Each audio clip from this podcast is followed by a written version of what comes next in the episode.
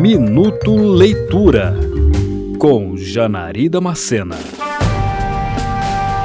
Toda vez que tratamos a respeito da Segunda Guerra Mundial, temos muitos conceitos bem estabelecidos do que foi aquele momento para a história da humanidade.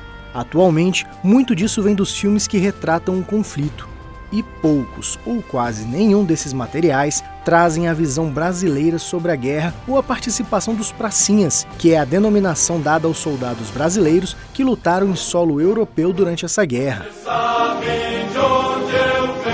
mas o implacável inverno italiano entre os anos de 1944 e 1945 foi muito bem registrado e narrado por um jornalista brasileiro que permaneceu meses ao lado dos soldados, convivendo com eles todos os horrores das batalhas.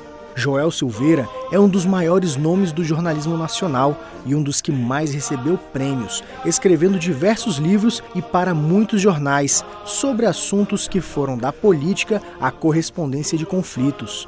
Em Inverno da Guerra, o jornalista selecionou seus melhores textos escritos enquanto acompanhava a Força Expedicionária Brasileira na Batalha de Monte Castelo, que abriu caminho das tropas aliadas no norte da Itália, quebrando a linha ofensiva da Alemanha nazista.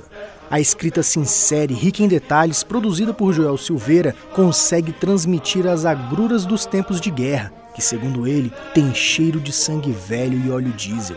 Para os brasileiros nada acostumados ao frio, permanecer longos dias cercados pela neve era difícil, mas estar sob o fogo inimigo incessante e precisando de abrigo frequente contra as bombas era um sentimento terrivelmente pior. E nesse ponto, os jornalistas que cobriram a guerra estiveram na mesma situação, lado a lado com os soldados. Por isso, quando falava do conflito, Joel sempre dizia que, diferente do que comentam, não foi um passeio brasileiro. Cruel, mas um rico detalhe da atuação do Brasil. Você ouviu Minuto Leitura.